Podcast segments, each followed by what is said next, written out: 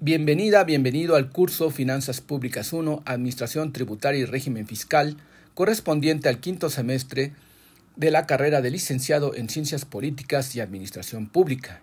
En esta ocasión continuaremos con el tema de los ingresos públicos y específicamente a la clasificación de los ingresos del Estado. Es bien sabido que el Estado se allega de recursos de diversas fuentes. Países como Arabia Saudita, Venezuela y México históricamente han recibido una parte importante de sus ingresos de las actividades petroleras, mientras los países escandinavos recaudan importantes cantidades mediante los impuestos. Es por ello que, al hablar de los ingresos, resulta necesario saber a qué tipo de ingresos nos referimos. El tipo de ingresos de que hablemos nos indicará de qué fuente provienen. Diversos tratadistas han clasificado de distintas maneras los ingresos públicos. Mencionaremos algunas de las clasificaciones que resultan más útiles para comprender la estructura de los ingresos del Estado mexicano.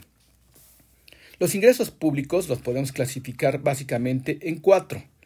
Por su periodicidad, en ordinarios y extraordinarios, por su fuente económica, corrientes o de capital, por su clasificación institucional del gobierno federal y de organismos y empresas, y según la fuente de ingresos, petroleros y no petroleros, o tributarios y no tributarios, siendo esta última la tradicional. La primera, por su periodicidad, los ingresos ordinarios extraordinarios, nos dice que los ingresos ordinarios son los que se reciben de manera regular y periódica. Dichos ingresos son captados por el sector público en el desempeño de sus actividades de derecho público y como productor de bienes y servicios por la ejecución de la ley de ingresos.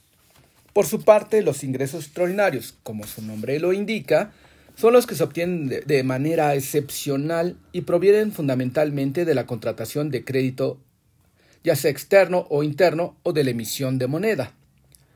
Según su naturaleza económica, los ingresos pueden clasificarse en corrientes o de capital. Los ingresos corrientes son recursos que provienen de las contribuciones o bien de las operaciones de venta de bienes, exceptuando los activos fijos y servicios que llevan a cabo las empresas y los organismos públicos, en tanto que los ingresos de capital consisten en aquellos recursos derivados de la venta de activos fijos, de valores financieros y de financiamiento interno y externo.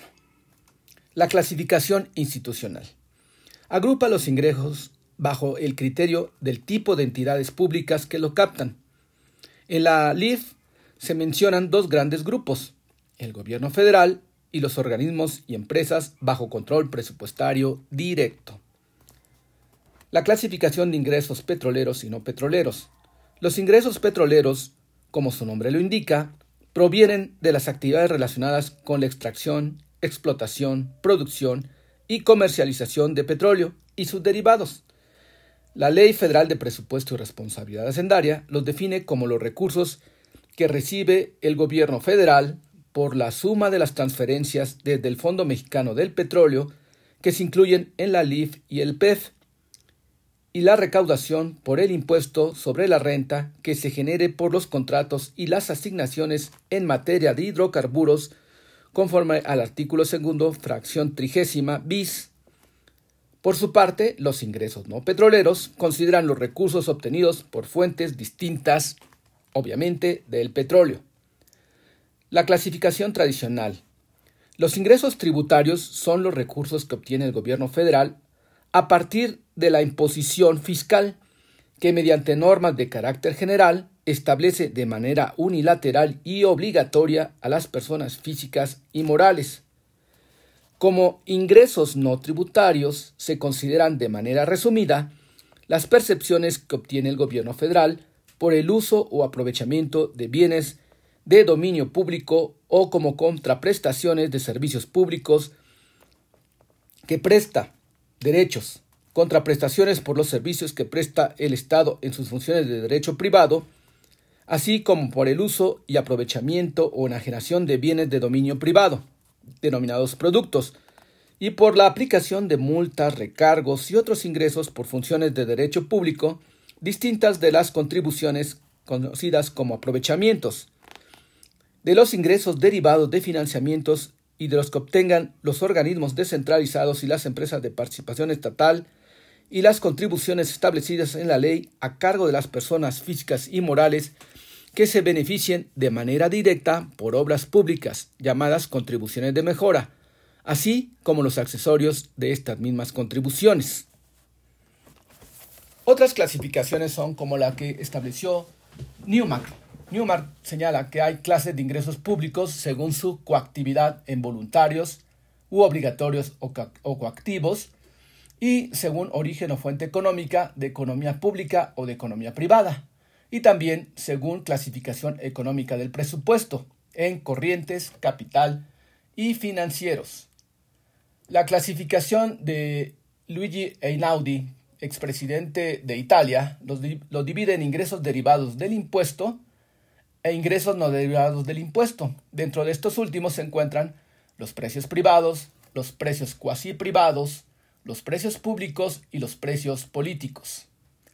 Dentro de la clasificación en la legislación mexicana, el Código Fiscal de la Federación los divide simplemente en impuestos, aportaciones de seguridad social, contribuciones de mejora, derechos aprovechamientos y productos. La clasificación de los impuestos. Los impuestos se clasifican en directos, indirectos, especiales sobre producción y servicios y al comercio exterior. Dentro de los impuestos directos podemos citar al impuesto sobre la renta, al impuesto predial, a las herencias, a la tenencia, etc como impuestos indirectos, aquellos que son al consumo, como el impuesto al valor agregado, o en cuanto a impuestos especiales sobre producción y servicios, son los que se establecen conforme a los lineamientos que da el Congreso de la Unión a gasolinas y diésel, bebidas alcohólicas, tabacos labrados, telecomunicaciones, aguas, refrescos y concentrados, y los del comercio exterior a las importaciones y a las exportaciones. Hasta aquí concluiremos con este tema. Muy buenas tardes, hasta luego.